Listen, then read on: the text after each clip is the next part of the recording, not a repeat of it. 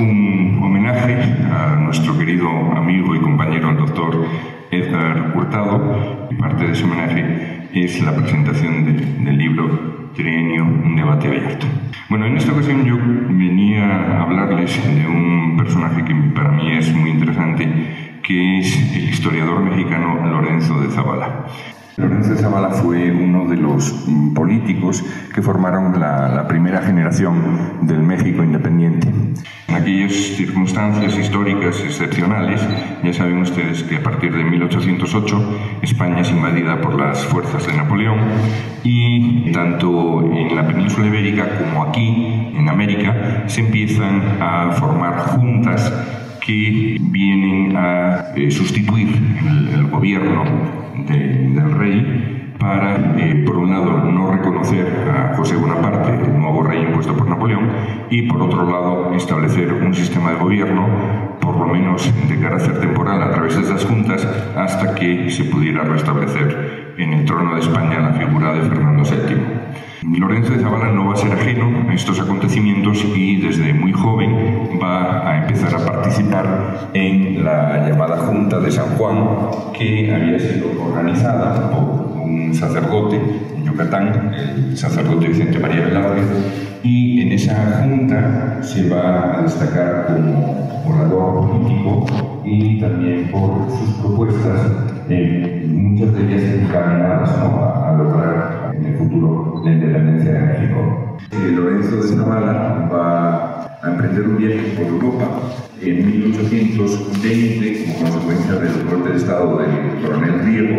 va a ser llamado a representar a Yucatán en las Cortes Españolas del Trienio Liberal, que es eh, sobre lo que habla este libro que se va a presentar más tarde. Y allí en, las Cortes Españolas va a, plantear en un primer momento que eh, en México se diera un proceso político parecido al que se estaba dando en Brasil en aquel entonces, y es que uno de los miembros de la familia real portuguesa se va a establecer en Brasil como emperador de Brasil, y Lorenzo de Zavala va a plantear para lograr esa independencia de México establecer eh, una monarquía en México representada por un miembro de la familia real española.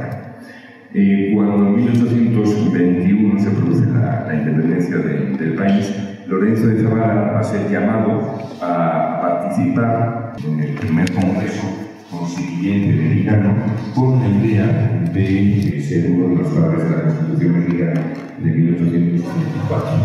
Aparte de ese trabajo, se va a desempeñar como senador por Yucatán y más tarde como gobernador por Estado de México en 1827.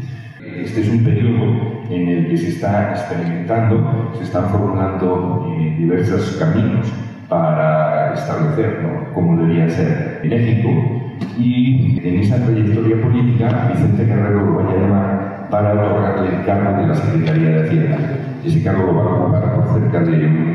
de medio año, de abril a octubre de 1829, y desde el cargo de secretario de Hacienda va a ser consciente de los problemas que va a tener ese joven México precisamente para poder financiarse.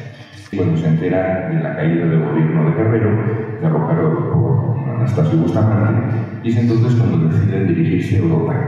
Nuevamente en Europa, aquí se va a destacar precisamente como historiador, uno de los primeros historiadores mexicanos, junto con Lucas Alamán y José María Luis Mora, y en Europa va a escribir una obra una de esas primeras historias de México, que es Historia de las Revoluciones en México, desde 1806 hasta 1830, en donde hace una interpretación de lo que fue la independencia mexicana. En 1832 va a regresar de nuevo a México, se va a desempeñar como gobernador del Estado de México y nuevamente va a ser eh, elegido diputado por Yucatán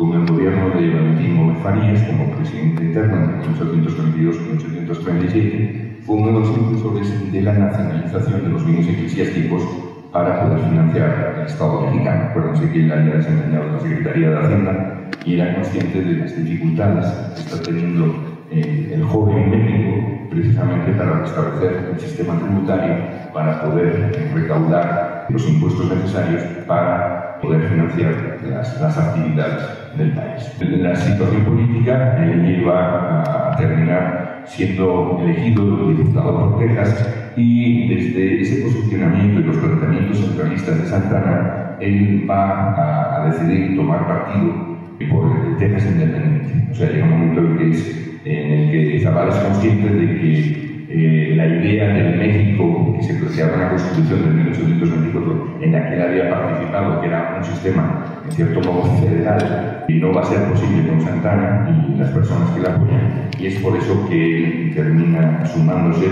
a los independentistas tejanos, y curiosamente su postura va a ser más radical que incluso la de algunos anglosajones, como Houston y los políticos eh, anglosajones, que lo que pretendían era eh, pues que Texas eh, permaneciera dentro del Estado mexicano, pero con un régimen federal. Y finalmente los acontecimientos, el recurso a la violencia,